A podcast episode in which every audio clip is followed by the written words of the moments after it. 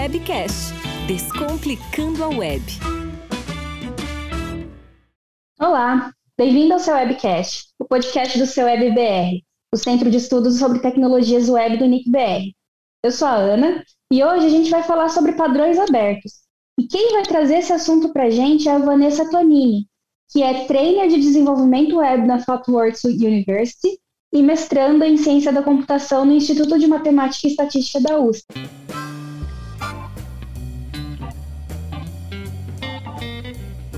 A Vanessa trabalha com desenvolvimento para web há mais de 12 anos. Bem-vinda, Vanessa. Oi, Ana. Olá, pessoal. É um prazer estar aqui para a gente poder é, debater um pouco sobre esse assunto, sobre os padrões abertos da web. Vanessa, vamos começar com uma pergunta bem básica. O que, que é padrão aberto? Boa pergunta, Ana. Então, é, os padrões é, Primeiramente, ainda fazendo uma pergunta, acho que um pouco mais anterior a essa, para conseguir botar todo mundo na mesma página, né? Os padrões, quando a gente fala padrões da web, são é, uma, uma série de. Um, uma, um guia para a gente conseguir desenvolver de forma padronizada, as, é, os, utilizando as tecnologias da web, certo?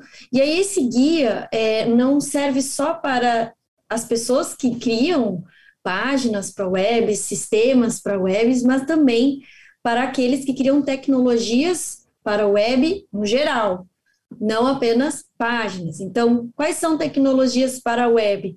Por exemplo, os navegadores que a gente usa, o Chrome, o Firefox, eles precisam ler essas páginas que a gente cria como desenvolvedores, correto?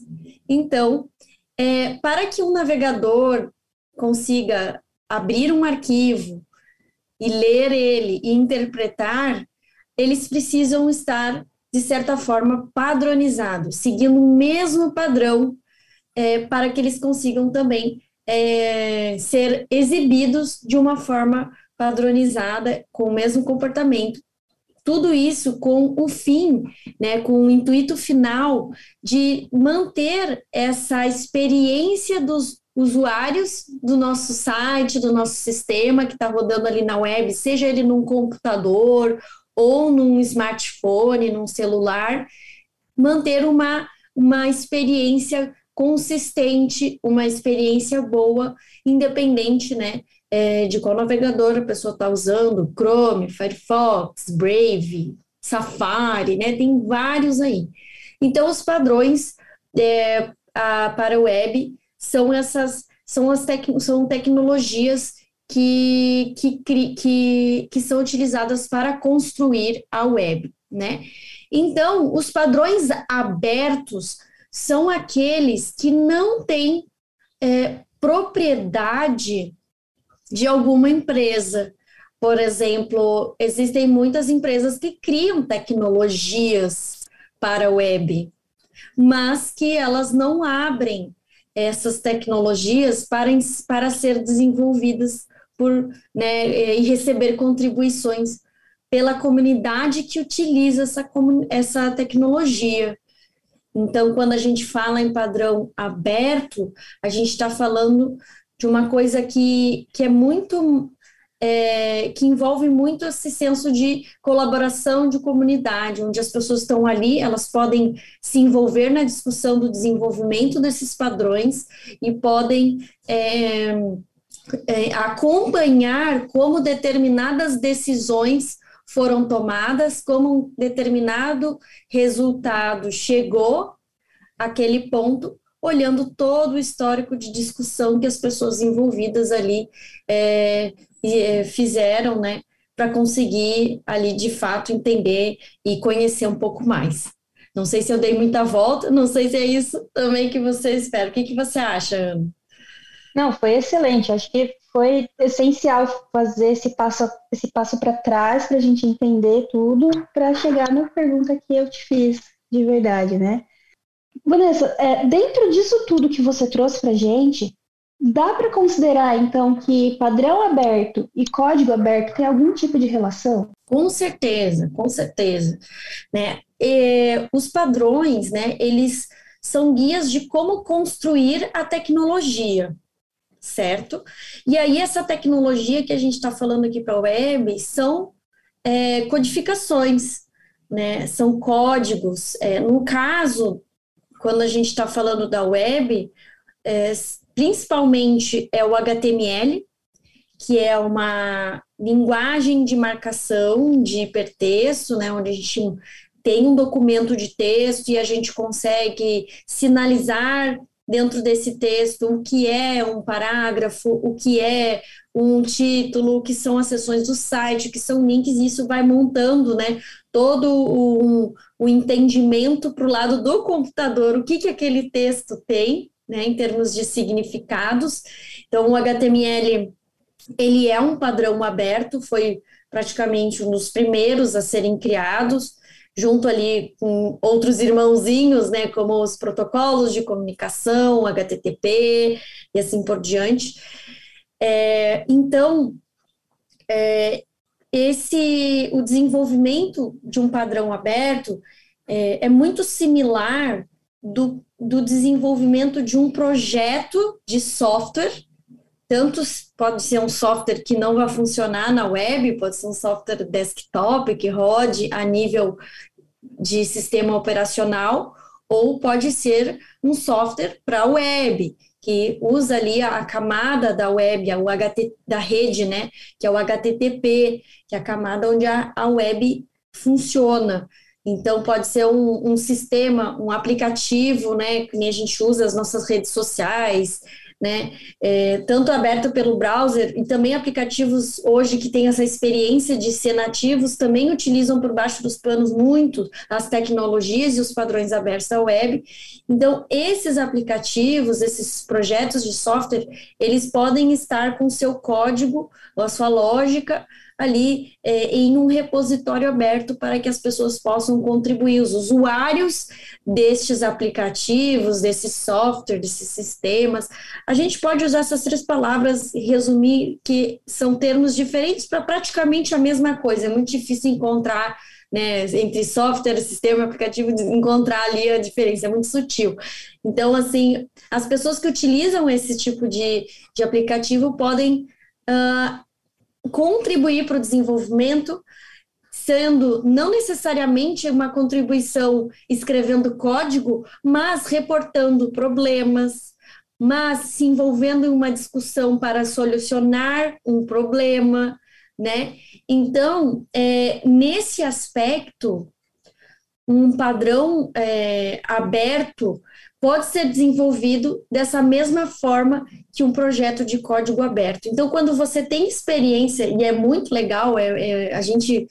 Eu, por exemplo, sou uma pessoa que incentivo muito e também já participei. Hoje, atualmente, não tenho, não tenho tido disponibilidade, mas já participei de comunidades de, de, de softwares que são abertos, que têm o código aberto, né?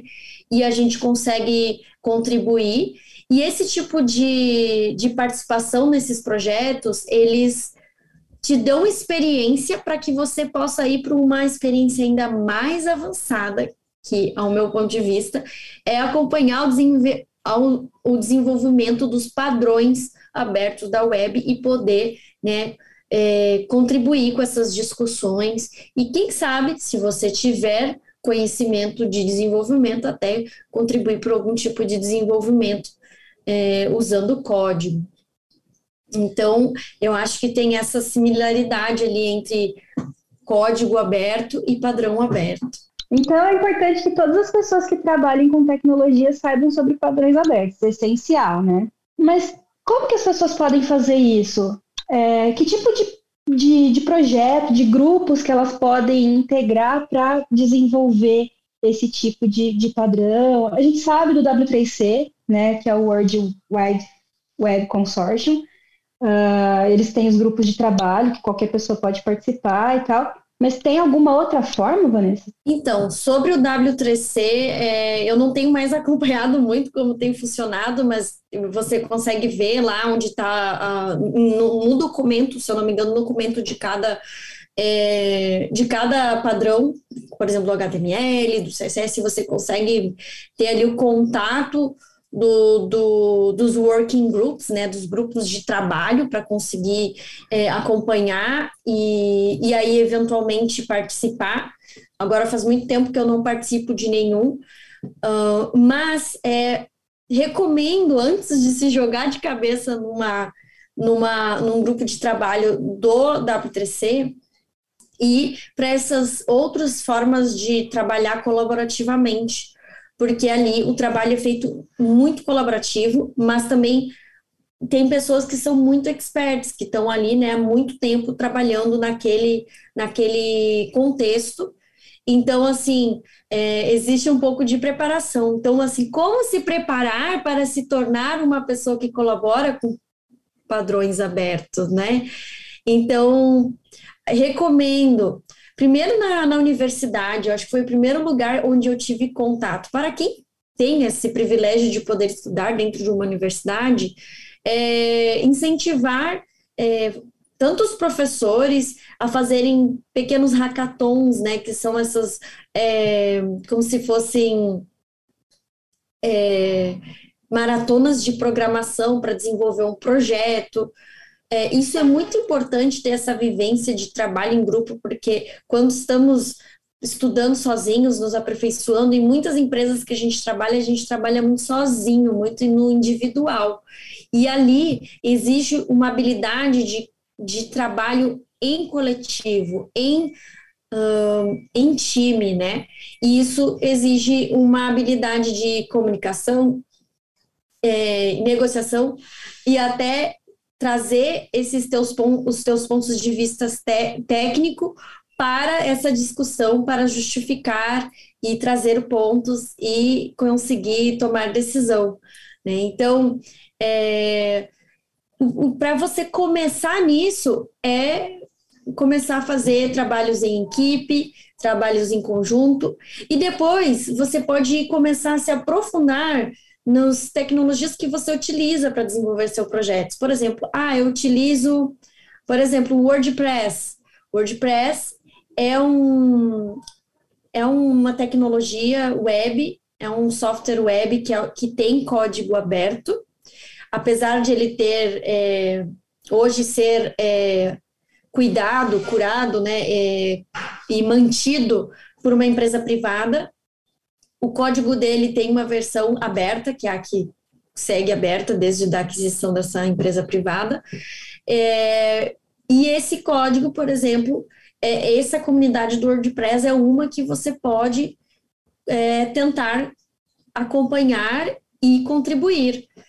Para isso, você precisa ter utilizado o WordPress para conhecer né, como você pode contribuir. E às vezes, utilizando a tecnologia, você encontra potenciais é, é, problemas e potenciais oportunidades de contribuição. E às vezes, quando você vai até o repositório, né, por exemplo, WordPress, eu não tenho certeza onde está o repositório do código, mas vamos dizer que seja no GitHub, que é uma rede social de código, onde as pessoas, ao invés de compartilhar fotos, compartilham seus códigos e seus projetos de software, né?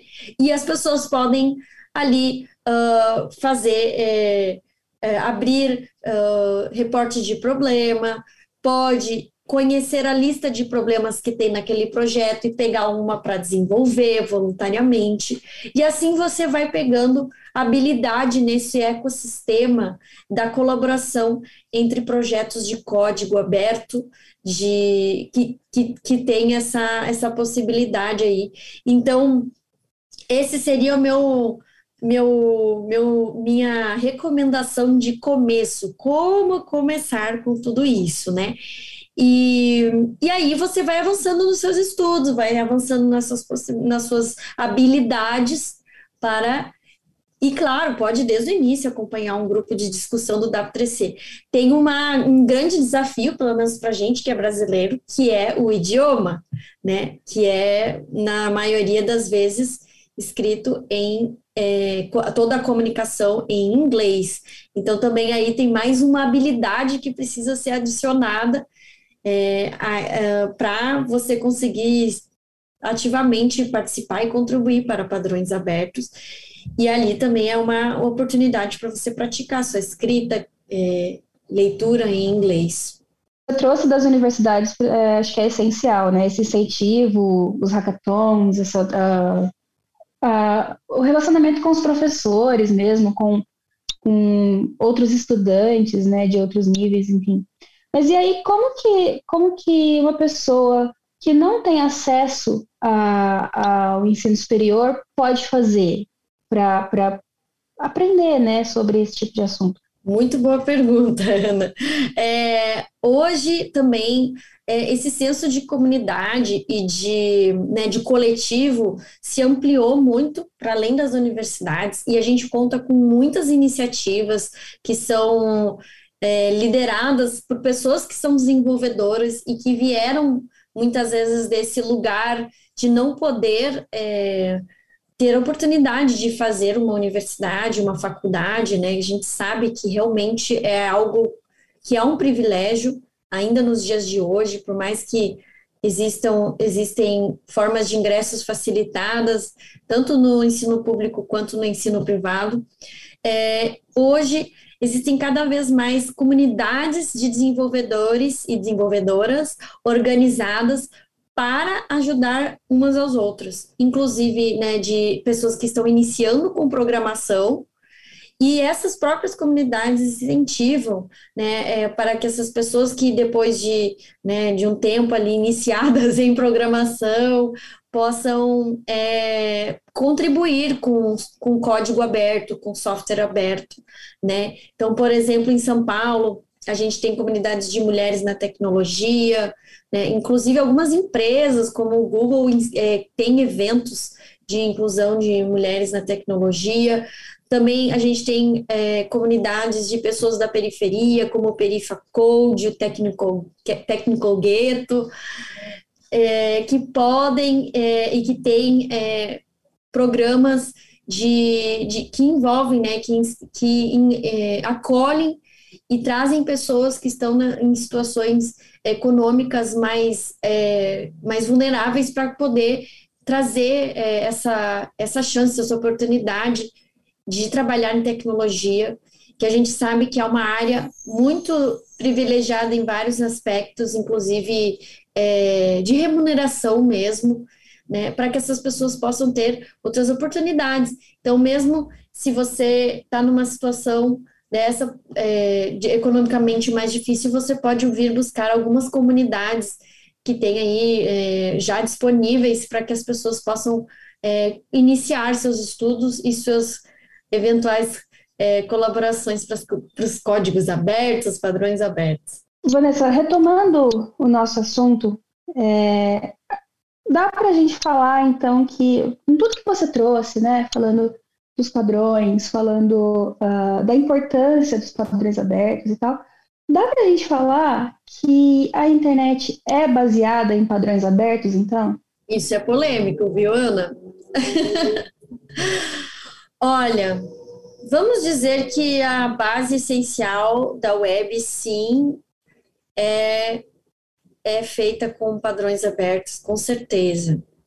Existe, existiu uma época bem complicada, onde até o desenvolvimento das tecnologias da web estavam um pouco mais devagar, é, devido a N limitações, hardware e infraestrutura física da internet, é, que a web tinha muita coisa sendo, assim, é, indo para o privado, né, para lugares onde é, conteúdos estavam sendo vetados, né, e, e, e, privados, principalmente quando estavam se utilizando, né, não sei se vocês lembram, o Flash, né, que é uma tecnologia da, que era da antiga Macromedia, hoje Adobe, né, que era a tecnologia utilizada para animações nos websites, para uh, execução de vídeos, de som. Só que essa tecnologia, né, eu estou usando uma, uma, um exemplo de uma tecnologia antiga, hoje eu nem sei mais se existe o Flash, se ela ainda está vivo, né? Mas o Flash era esse tipo de tecnologia que possibilitava a gente adicionar esse, essas camadas de interação numa página. Mas, ao mesmo tempo, ela era extremamente excludente, principalmente para as pessoas com deficiência.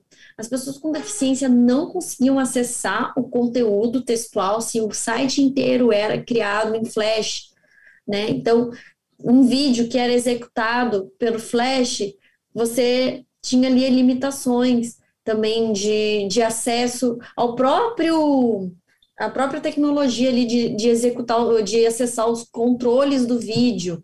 Né? As pessoas com deficiência não conseguiam, muitas vezes, é, utilizar esses controles.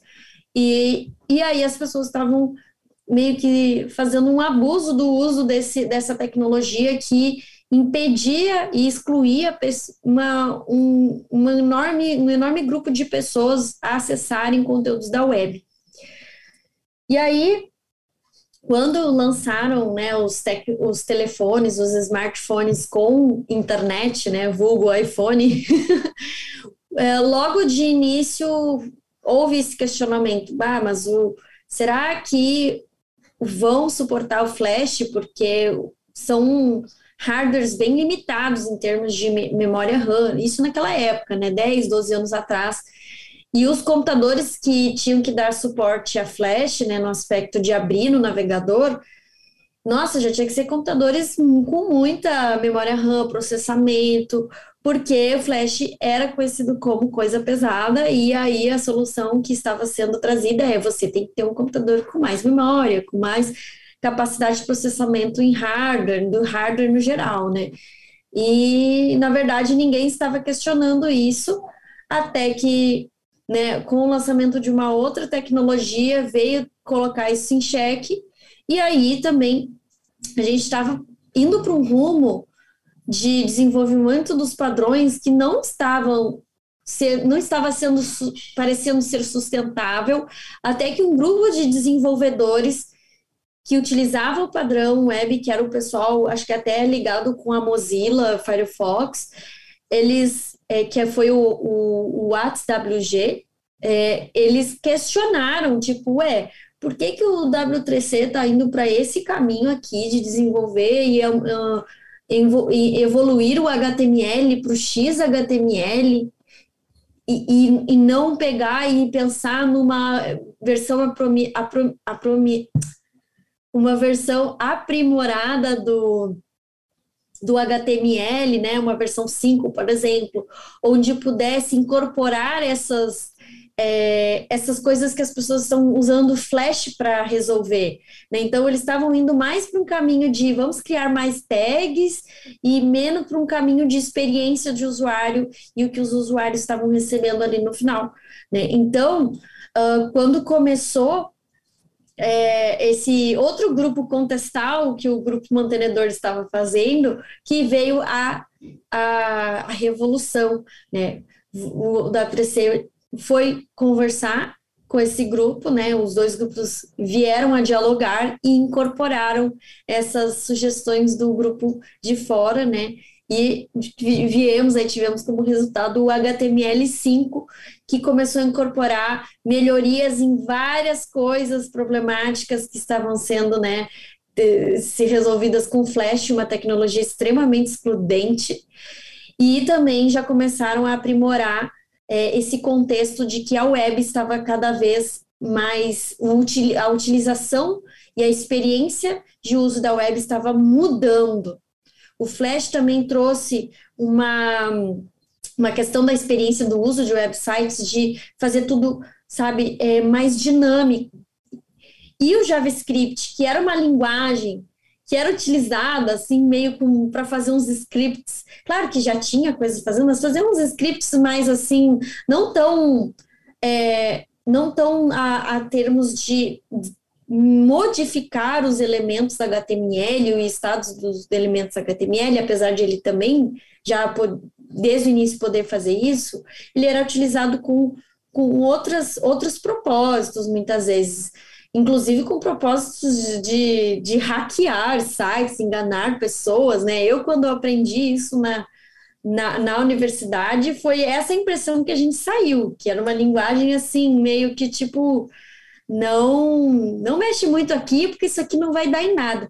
E hoje é a linguagem de programação mais importante do mundo. Tu vê aí nos rankings de linguagem, né, o JavaScript.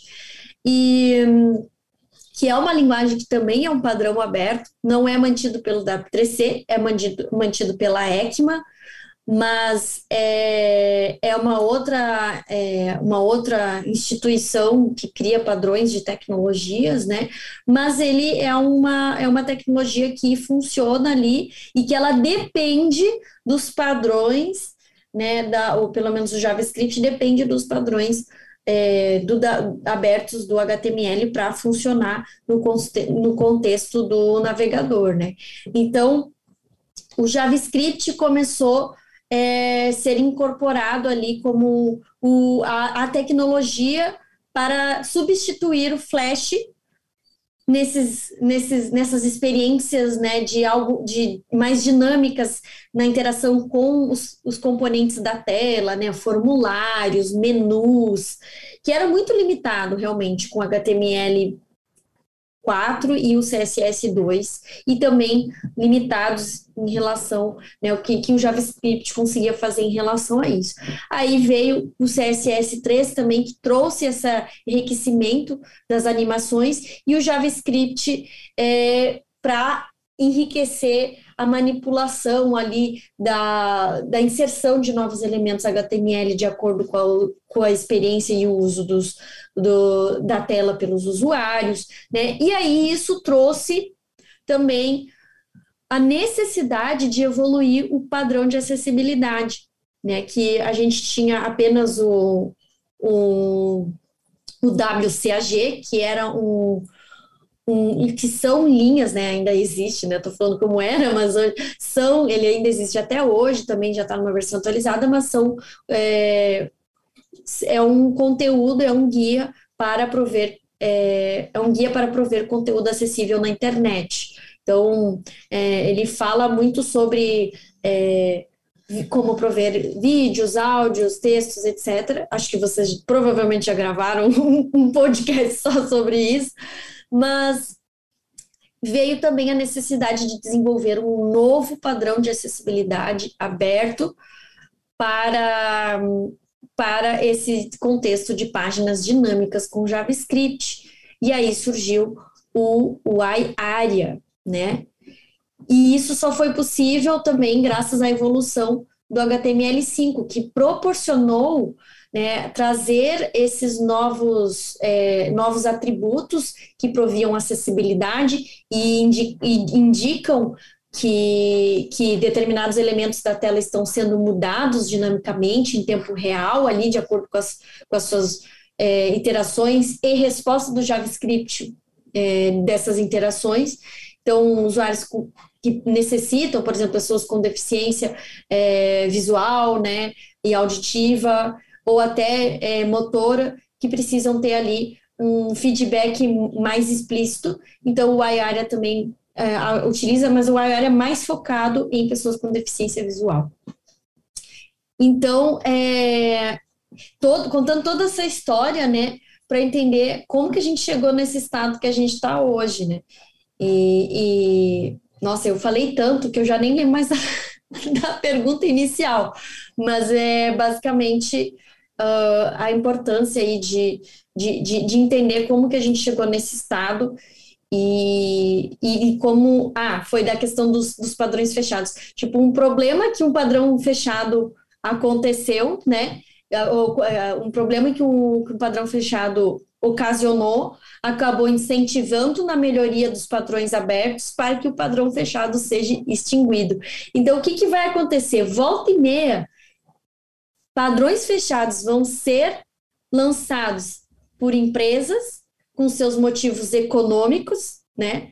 De é, vantagem competitiva econômica, isso é justo, mas ao mesmo tempo é, nem sempre, hoje, claro, todo mundo já está muito mais consciente desses debates de acessibilidade, mas nem sempre isso vai ser acessível para todas as pessoas. E essa é uma grande diferença, acho que uma fundamental entre padrões abertos e fechados. Padrões abertos é, vão ter sempre ali no seu, no seu core, no seu sangue, se tiver sangue, mas no seu núcleo fundamental, acessibilidade para todas as pessoas. E um padrão fechado não necessariamente a gente consegue saber qual é a intenção, né, qual a preocupação desse padrão fechado quando ele está sendo utilizado. E aí a gente pode dizer, ah, vamos lançar aí uma tecnologia para dar, sei lá, Ctrl C, Ctrl V entre um aplicativo e outro da web. Ah, mas isso só o Chrome faz. Ah, mas isso só o Safari faz. Ou, ah, é, quando entra em tal site para você ver tal vídeo, você precisa baixar o plugin para você. Isso tudo são indícios de tecnologias fechadas.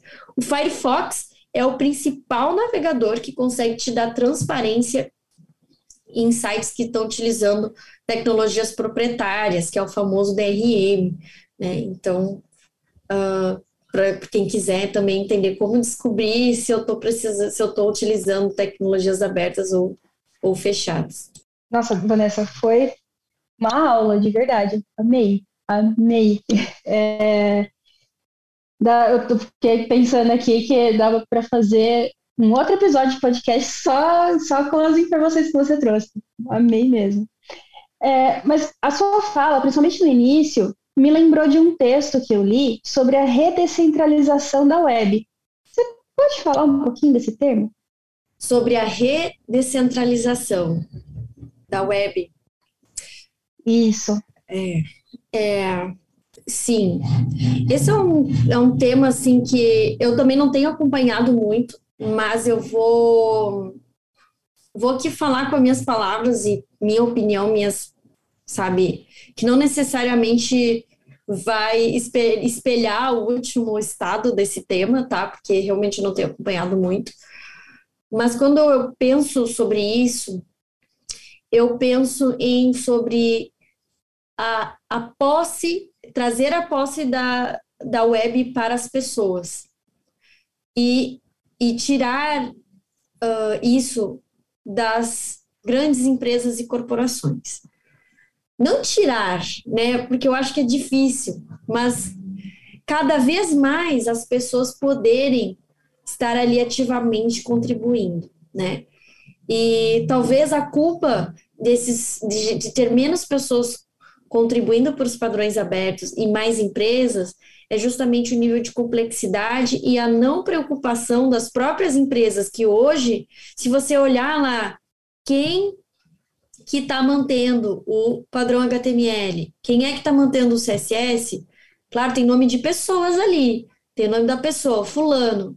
E depois do nome dela tem ali, Google. Depois outra pessoa, Ciclano, Adobe, não sei que, Microsoft. Então, assim, é, não são pessoas individuais, sabe? Essas pessoas ali, elas trabalham para essas empresas, mas elas não estão ali porque é, elas. Claro, claro que elas devem querer estar ali, mas elas, dentro da empresa delas, elas estão num projeto, onde elas estão sendo remuneradas para desenvolver aqueles padrões de acordo com as intencionalidades das empresas que estão pagando o salário dela, entendeu? Então, isso é uma coisa a se pensar. E a gente tem menos Anas e Vanessas individualmente ali, mas por quê? Porque a complexidade técnica talvez tenha ficado tão elevada e tá então assim uh, papo de engenheiro, sabe? Inclusive tem aquele jargão, né, que as documentações da UFTC são feitas de engenheiros para engenheiros. E tipo, cara, eu acho que e as empresas não estão preocupadas, né, as, ou seja, que pagam o nome das pessoas individuais que estão ali desenvolvendo, em também criar acesso e facilitar acesso para que as pessoas individuais possam ali contribuir. Então, isso é um problema grande no, no meu aspecto, e a gente, quando a gente fala em redescentralização, eu penso em, ao, ao menos, a voltar essa consciência do, dos indivíduos que utilizam a, os padrões abertos e, nossa, realmente, sabe, eu posso, eu deveria estar aqui, de certa forma, é, sendo, né, me envolvendo um pouco mais com esses padrões aqui, com essa atividade dessas tecnologias que eu estou utilizando, se eu quero né, é, realmente garantir que as pessoas as, estão sendo incluídas, se os direcionamentos de uma sociedade mais justa né, está sendo, estão sendo seguidos, né? Porque hoje né, a gente tem essa preocupação cada vez maior, né, de reduzir as diferenças sociais. E se a gente não tiver essa preocupação, desde a escolha dos usos das tecnologias que a gente faz, é, isso vai demorar muito para acontecer. A gente fica se perguntando, ah, por que as pessoas passam fome? Por que, que as pessoas entram em guerras, né? ainda são por motivos, às vezes, parece um pouco até teoria do caos, né? Às vezes é porque eu ainda estou escolhendo ou estou sendo, indo em conformidade com velhas velhas posturas, velhas coisas da sociedade que acabam beneficiando esse tipo de situação, de tipo, né, é, intencionalidade das empresas que ficam lá só visando lucro em cima da exploração de trabalho de pessoas. Nossa, agora eu já viajei longe, né? Mas, mas a gente pode pensar o quanto o impacto que a gente pode ter na, na tomada de posse da descentralização da web. E aí a posse aqui não é de uma grande corporação, é a posse dos indivíduos que desenvolvem para a web. É, viajou longe, mas eu viajei junto com você, assim, porque não tem como, né? A gente pensar nessa parte mais política, talvez, né? A gente começa a falar de, de a gente começa a falar de, de, de, uma coisa técnica, mas sempre vem esse lado político, esse lado social, não, não tem como não pensar nisso. Eu concordo 100% com você.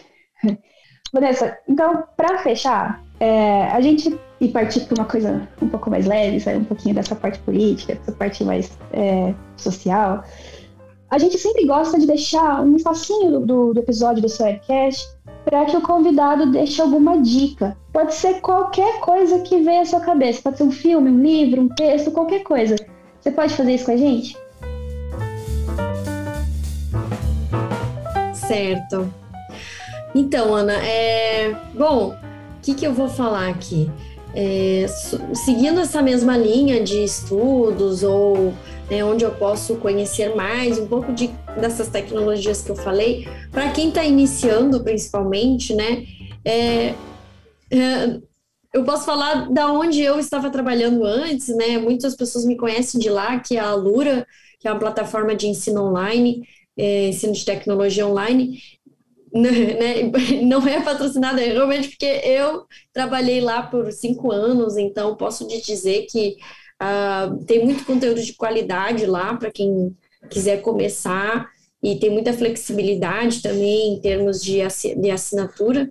E eu tenho um curso lá que, que é um curso de JavaScript para pessoas iniciantes. Então, assim, quando eu falei esse monte de coisa aqui sobre JavaScript, e as pessoas ficam, nossa, mas eu não sabia que o JavaScript poderia fazer isso.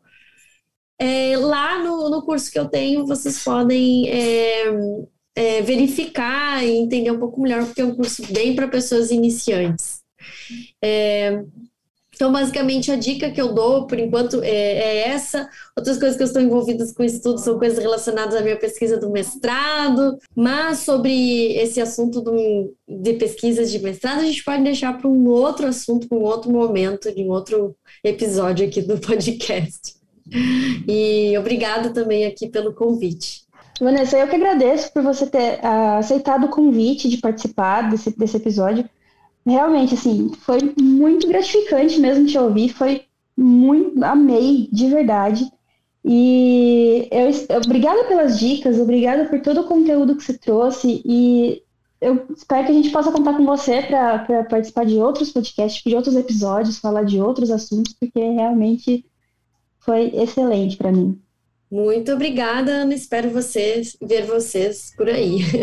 Esse podcast é uma das iniciativas do NICBR proporcionadas pelo registro de domínios.br. Registre .br. Você também pode se inscrever e deixar os seus comentários sobre o nosso podcast nas nossas redes sociais. Você encontra a gente no Twitter como arroba seuwebbr ou arroba comuniquebr. Lá no Facebook, no Instagram, no LinkedIn e no Telegram, a gente está como NickBR. Tchau!